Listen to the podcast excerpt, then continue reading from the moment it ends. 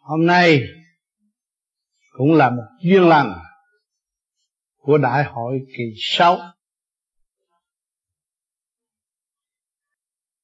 Do tất cả anh em bạn đạo ở Texas đã nôn nức muốn tổ chức một đại hội để có cơ hội cùng huynh đệ trường hợp tương giao trong chu trình học hỏi của đạo Phật dù nhiều hay ít ở khắp năm châu kể nhiều người ít cũng gặt hái được một phần. Để mong rằng có đại hội để ta đóng góp lời nói của ta. Trong sự thành thật có chân tâm, nhìn lại chính diện của cá nhân mà giải tất cả nghiệp tâm sẵn có. Các bạn đã tu thiền đã nghe qua những lời thuyết giảng bao nhiêu năm, các bạn đã thổn thức trong lòng. Tôi ước mong, làm sao tôi là thầy đạo tôi phải hành khổ, tôi phải học khổ, tôi phải học nhịn nhục nhịn nhục.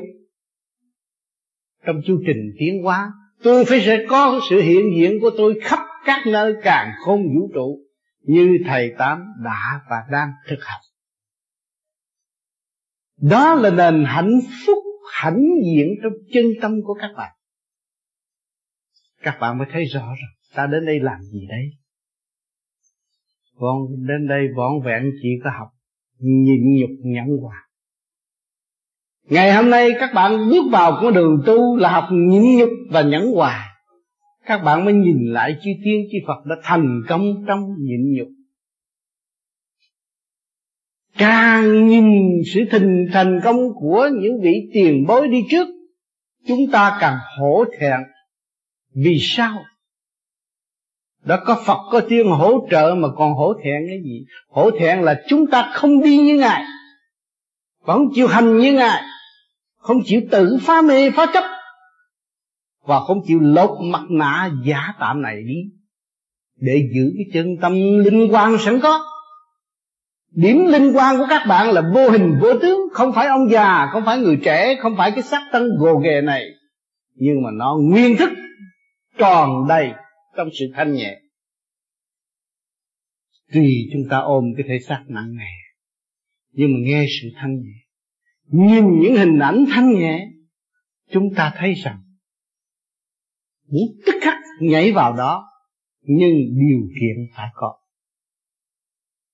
ngày hôm nay các bạn các bạn đã mang điều kiện giáng lâm xuống thế gian là cái thể xác này. Trong đó nó bao gồm tham sân si, hỉ nộ, ái ái ố dục, nó đang kiểm soát tâm linh của các bạn. Các bạn bắt biết muốn thức khách một người khác mà chưa dám thức khách mình. Cho nên chúng ta phải tu. Tu để tìm ai? Tu để tìm ra tôi, tìm sự thật của tôi. Chánh diện của tôi lại cho nên ta có cái nguyên lý nam mô a di đà phật. Để cho mọi người tìm thấy chấn động lực của cả càng không vũ trụ đang kêu gọi mọi người. Ánh đèn đang chiếu rọi tôi đây, chấn động lực nó cũng làm cho các bạn chóa mắt. Huống hồ gì từ quan thanh quan của thượng đế. Các bạn nhìn mà không bao giờ thấy, vì nó quá nhanh. Chấn động nó kêu gọi không giờ phút khắc nào ngừng nghỉ đưa vào tâm thức của các bạn, để các bạn sớm thấy rõ chân tướng các bạn là không. Các bạn muốn gần thượng đế, các bạn phải không? Bỏ nghiệp tâm, bỏ sự mê chấp. Thì hồn các bạn tự nhiên lăn lăn nơi ba giới. Nơi đó mới nơi học đạo. Nơi đó mới nơi vô cùng. Mà đâu nơi đó chúng ta mới tìm tàng một kho hạnh phúc sẵn có. Ngày nay, hôm nay, ở nhân gian sơ sơ, bọn vô vi. Kêu bọn người tu vô vi. Đã có một sự phát tâm vĩ đại. Như một nhóm người, anh em Texas đâu có bao nhiêu, mà hô lên mọi người đều ứng. Cái phát tâm đó là vàng, là ngọc, là của cải vô cùng. Mà về đây để giữ đại hội tưng bừng trong dịp tết của nội tâm. Huynh đệ tha thứ và thương yêu, tây bắc mặt mừng. Hỏi, nếu chúng ta thực tâm giải nghiệp tâm rồi, thì lúc đó chúng ta sẽ ở đâu? Chắc hẳn những người trí thức sẽ thấy vui lắm. Sự mong muốn của những người cách mạng tại thế cũng mong muốn có những sự đó.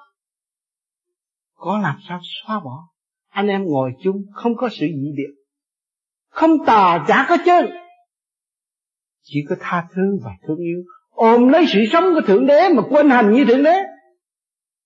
Mọi người đều ôm cái nguyên khí để sống, để đi đứng, nằm ngồi, để cãi vã. Nhưng mà không sống bằng mãnh lực của thượng đế.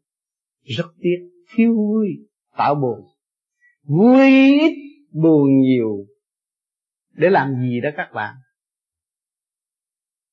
Để tạo khổ, tạo nghiệp. Rồi than với ai? Chính bạn đã buộc bạn rồi, bạn than với ai? Thì bạn phải mở ra.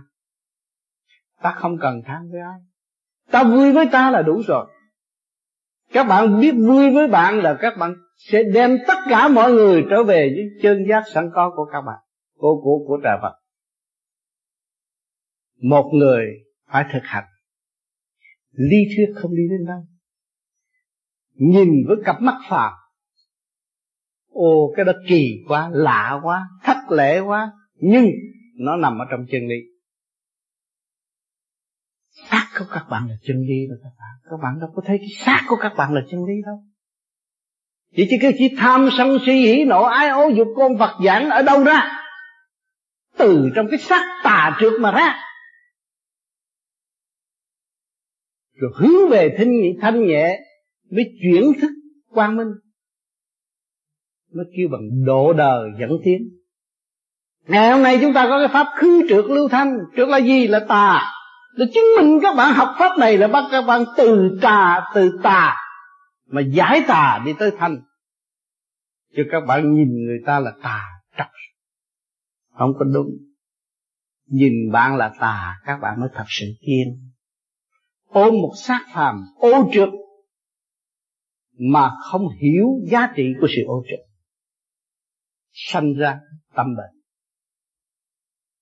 Cho nên chúng ta ngày hôm nay tu vô vi chúng ta thấy là tràn đầy tâm bệnh từ nhiều kiếp, không phải một kiếp. Không phải mới sống mới này, nhiều kiếp rồi. Lăn lăn la la, tự đắc. Rồi qua trong tự đắc thành độc tài. Không chế lấy mình, buộc lấy mình và không hay. Rồi muốn đổ tha, đổ cái gì? Ta chưa được độ được độ, ta độ cho ta chưa được độ ai. Ông thích ca, ông độ không được ai hết. Ông ra mua về rừng, ông tự độ. Ông mới nghiền ngẫm ông thấy làm một việc cho tất cả mọi việc. Nếu ông thành công thì những người có cặp mắt và có trí thức sẽ thành công. Thì chúng ta có cặp mắt, có trí thức, phán xét, có trí, có ý, chúng ta phải đi con đường đó chúng ta không còn nuôi dưỡng sự mê chấp. Chúng ta không còn bị kẹt. Ở trong, trong, trong, trong chỗ quẩn khúc không giá trị. Mở tâm ra. Cho nên ngày Tết vô vi mọi người về đây mở tâm ra. Thương yêu. Tha thứ. Niệm Phật để làm gì? Để hiểu rõ cái chấn động lực trong tâm thức của chúng ta. Nó tiến đến đâu? Mà chấn động lực của chúng, tâm thức của chúng ta với càng khôn vũ trụ là một. Nếu càng ngày càng niệm càng niệm càng niệm càng mở niệm tức thường niệm vô biệt niệm niệm tức trung tim bộ đầu hòa với trung tim sinh lực càng không vũ trụ thì các bạn nhìn đâu đều là sự thương yêu cởi mở đều là sư phụ của các bạn. Cái bàn cái ghế cũng thầy của các bạn bông, cỏ cũng là thầy cho các bạn. Nó đang tiến hóa. Trong trật tự. Mà chính mình đã mất trật tự mà không chịu học. Thấy rõ chưa? Cho nên chúng ta về đây để làm gì? Để học lại cái trật tự. Trật tự của sự thanh cao, trật tự của sự cởi mở, trật tự của đời đời bất diệt. Chúng ta, các bạn Texas rất gan dám học tại chỗ động loạn trần gian. Cờ bạc, đĩ điếm, đủ thứ hết.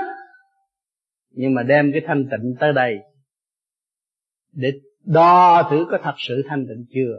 Hay là cái miệng nói léo léo rồi tự gạt mình? Cho nên ngày hôm nay, bạn đạo Texas đã ra một đề tài rất quan trọng cho mọi người hồi nào giờ che giấu sự thật, bây giờ sự thật phải lộ ra. Mà để sửa, để tiến.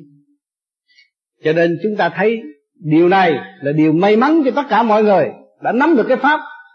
Bước vào chỗ thử thách, không cần phải đợi truyền sư hay là pháp sư tới chỉ cho chúng ta bao nhiêu kiếp trước. Mà ngay kiếp này chúng ta thấy rằng có chút xíu mà thử rồi chúng ta cũng chịu không nổi chúng ta phải lui về tu nữa. Chúng ta mới thấy rằng cái sự nhịn nhục là quan trọng. Chư tiên, chư phật đã nhịn nhục thành công. Ngày nay chúng ta chỉ nhịn nhục là chúng ta sẽ đi đến đó. Cho nên, kêu ở nhà tu đóng khung một chỗ, mà không hiểu cái gì hết. Ra tới đời là chấp là mê, chấp một cái là bụi. Cư trần nhiễm trần, bụi nó bám vào tâm mê một cái cũng trần nhiễm vào tâm. Mà không chấp, không mê thì lúc nào cũng như pha lê bình bát không có gì đáng lo, không có gì đáng ngại. Của trời bao la, tâm thức lớn rộng, thương yêu hòa giải, không có gì bằng lòng. Cho nên, hôm nay tôi về đây, các bạn nhìn tôi, thấy tôi vui thấy tôi trẻ lại. Có nhiều người nói tôi trẻ lại. Vui, khỏe. Cái vui khỏe tôi ở đâu mà có? Như các bạn thấy, cái thuyền nan đang đang đang trôi giữa biển cả. Bị biết bao nhiêu sóng đập. Gió bão, nhưng mà nó vẫn còn nguyên. Mà khi nó còn nguyên, đó là lúc hồi sinh rồi qua mấy năm các bạn thấy tôi bị nhồi nhiều. Các bạn khóc vì tôi. Thương tôi. Nhưng mà cộng nghiệp của Việt Nam còn bị nhồi nhồi nặng hơn tôi nữa. Tôi phải hòa tan trong cộng, cộng nghiệp đó. Cho nên lúc tôi không cầm được nước mắt. Tôi cũng phải chấp nhận ở trong cảnh đó. Tôi sống trong sự đau khổ đó. Tôi hòa tan trong sự, sự đau khổ đó tôi mới nuôi dưỡng được dũng chí của tôi. Tôi mới có cơ hội hồi sinh. Tôi đã trị được cái căn bệnh tâm bệnh của tôi. Tâm bệnh thù ghét. Tâm bệnh giận hờn tâm bệnh trì trệ. Nhờ tôi thực hiện cái nam mô a di đà phật tôi đã thấy giá trị vì không? Rồi bước vào thềm đó sanh hoạt đời đời trong ba cõi để học hỏi trong chương trình tiến hóa. Chứ bệnh của người thế gian chưa bước lên tần số đó, vẫn ôm bệnh trong tâm. Ráng tu đi để trị bệnh. Ráng chấp nhận sự nhồi quả để quán làm ăn. tất cả điều độ ta tiến, ta không có khả năng gì hết. Cái áo tôi đang mặc lời nói tôi đang nói, đâu phải khi không tôi có được. Những món ăn, những thức ăn, trợ tôi có khí, tôi mới có văn, tôi mới có tiếng. Thì nguyên ý của càng khôn vũ trụ đã hỗ trợ cho tôi, đó là khoa học quyền bí. Khoa học quyền bí đã làm cho tôi dồi dào tâm thức, thanh nhẹ, bình thản, vui tươi, hòa hợp trắng ra trắng đen ra đen. Không có gì lẫn lộn. Cho nên phải bước qua vào điển giới mới thấy rõ cái khoa học quyền bí Phật pháp. Khi các bạn bước vào khoa học quyền bí Phật pháp thì các bạn mới thấy rõ vô cùng. Mỗi phút mỗi giây mỗi sự suy nghĩ nó khác nhau. Nó cởi mở tâm thức các bạn. Các bạn, các bạn mới thấy rằng cái khối óc con người là vô cùng giá trị. Rồi đây các bạn sẽ xuống casino, các bạn dòm lấy cái khối óc đi so coi đây tại sao họ tính cách tinh vi như vậy? Họ đem luật trời xuống thế gian. Đánh đi đánh lại mình cũng thua hết à. Mà bà con ở đây làm ăn sân si, giận hờn, rốt cuộc cũng phải quy không mới ra đi được. Luật trời có trước luật đời. Cho nên ngày hôm nay chúng ta đến đây là học thi thử thách để thấy rõ những chuyện người ta nói và ta không làm. Và chúng ta làm rồi chúng ta mới nói. Hai đường lối khác. Nó rõ rệt hơn. Người tu đạo luôn luôn kỵ sợ những cái chỗ này. Nhưng mà muốn phát tâm cứu đời, sợ kiếm tiền, nhưng mà muốn có tiền để cứu đời, nó mâu thuẫn là chính mình. Không cái kỹ thuật kiếm tiền ra làm sao mà tôi muốn có tiền để cứu đàn? Thế là phải mình gạt mình không? Phải làm. Mỗi người phải làm việc. Lục căn, lục trần phải làm việc. Phải phục vụ. Nếu chúng ta không cho nó học, không cho nó phục vụ, thì nó trở nên lười biếng. Một khối lười biếng thì chủ nhân ông cũng điên luôn. Cho nên cho nên cái tinh thần của vô vi là đời đạo sống tu. Nhiều bạn tu rồi nó thôi, tôi tu rồi tôi đóng cửa, tôi không cần tiếp xúc ai. Tôi cao hơn hết, mấy người đó thấp. Không cần thiết gặp tôi. Nhưng mà cái hạnh đó không phải hạnh bồ tát muốn thấy hạnh bồ tát thì thấy bữa cơm ăn của các bạn. Cộng rau nó cũng là hạnh bồ tát rồi. Nó hy sinh cho mình ấm no để nó được tiến qua thì chúng ta muốn làm một vị bồ tát, chúng ta không hy sinh, làm sao có? Ở tương lai không có. Chúng ta nói ta cao hơn hết, tôi hay hơn hết, tôi không tiếp xúc những người đó. Chừng nào tôi mới tiến hóa được.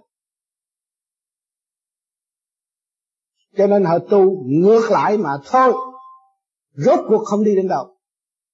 Còn cái nhóm vô vi vô vi này, thấy nó lôi thôi vậy, nhưng mà nó chịu thực hành. Nó sẽ đạt. Rồi nó sẽ công từ mọi khía cạnh đều cống hiến được cho mọi người đi trở về nguồn cội. Các loại xe cũng từ Los đi cũng về tới Las Vegas. Tôi ta qua không nổi chứ đừng nói cái xe Toyota qua không nổi sa mạc đi nổi. Xe Mỹ cũng vậy, nhưng mà chịu đi hay là không? Ngày hôm nay các bạn lặn lội tới đây, các bạn chịu đi để học hỏi, để có cơ duyên trao đổi, để học hỏi. Trong chu trình tiến hóa, để thấy giá trị của nhẫn hòa, thấy nguyên lý của nam mô di đà phật, và chiêm ngưỡng cái chấn động lực của cả càng không vũ trụ đang phục vụ chúng sanh. Vô sòng bạc, các bạn thấy. Có cái bàn roulette đó, các bạn thấy. Có hồng bi nó chạy rạo rạo rạo rạo rạo rạo rạo, vậy cho nó mạnh hơn các bạn nhiều. Các bạn có xưng gì xưng nó nó mạnh hơn. Cho nên, cái chấn động lực là cái quan trọng. Cho nên tôi có câu nói, tiếng gọi tình yêu của Nam Mai không bằng tiếng kêu của hồng bi của bà Roulette vì cái chấn động lực nó không ngừng nghỉ. Còn tiếng gọi tình yêu của năm mai có chút à. Còn cái kia nó rạo một cái là người ta chạy tới. Bao nhiêu người chung vô tìm hiểu nhưng mà tìm hiểu không ra vì chỉ biết ăn thua tiền bạc mà không biết nguyên lý của 36 ngôi sao thiên cương. Mà thế gian đem ra thù nghịch với nhau thành là 72 con sao địa sát. Ăn, thua. Cho nên giữa bạn đạo và bạn đạo, khi nói chân lý đều có 36 ngôi sao thiên cương ứng chiếu, nó mới sáng suốt. Mà đem ra tranh chấp cướp ngang nó là địa sát khi tranh cãi à cho nên cái luật của càng khôn vũ trụ nó nằm ở đó. Nhưng mà người ta chơi cờ bạc từ bao nhiêu năm nay, người ta không hiểu. Cái luật âm dương nằm trong đó. Đứng nhìn đi, rồi nghiền ngẫm đi. Nó có vị trí của nó hết. Hỏi chưa casino nó đánh chúng ta hay chúng ta đi đánh casino. Chúng ta đi đánh casino thì chúng ta phải chịu thiệt thòi. Ra quân thì phải thiệt phải thiệt thòi. Thấy rõ chưa? Nó đâu có tới nhà nó đủ ta đánh đâu. Ta đi đánh nó mà. Ta anh hùng ta đánh nó mà. Ta đánh nó mà không hiểu nó thì không bao giờ thắng nó giết địch phải hiểu địch mới thắng địch. À một trận chiến cho các bạn học. Còn các bạn muốn diệt nghiệp trong tâm của các bạn các bạn phải thấu đáo cái nghiệp của các bạn cả mới diệt nó được chứ đừng nghĩ giải dùm nghiệp tâm chứ chứ. Đâu có ông nào có tài năng giải nghiệp tâm. Nó làm sự khúc mắc của nó nó phải gỡ, nó mới tiến. Nếu người ta giải được nghiệp tâm thì mấy ông tiên giải nghiệp tâm cho thích ca thích ca phải ra rừng tu làm cái gì? Các bạn thấy không dãy đầy tâm bệnh vì tự trói buộc lấy mình mà thôi. Cho nên ngày hôm nay chúng ta ý thức rồi ta vui lên. Tôi có kỹ thuật thao gỡ. Tôi nắm cái kỹ thuật này, tôi thao gỡ nó ra. Tháo gỡ nghiệp tâm tôi thì tôi sẽ quy không. Quy không là của đời đời và tôi ăn không hết. Người tham mới thấy mình nghèo. Người không tham, nó là giàu mãi mãi. Tham mới thấy nghèo. Các bạn thấy không? Phải tham mới thấy nghèo. Còn tôi không tham, tôi tôi thấy giàu có mãi mãi tôi xuống sân bạc, tôi không đánh bài thì tôi ăn tiền rồi rồi xuống đàn bạc mà tôi đánh bài thì tôi phải chịu ăn thua. Thấy rõ chưa? Cho nên cái trường đời rút ngắn thì các bạn cứ ý thức tất cả những sự tăng tiến và những khối óc thông minh đi vô casino chứ không phải là tự ngu muội đàng hoàng, trí thức, vô đây đi chơi để giải trí. Họ giải trí vì cái gì? Buồn sống một mình buồn, gia can buồn. Giới hạn chút định giải trí cho nó vui. Nghĩ người ta bỏ bạc tỷ sắp đủ thứ mình đi coi cho nó đỡ mắt rồi về phải lo làm lục thành ra cái giải trí trường của họ bền và không bị suy sụp.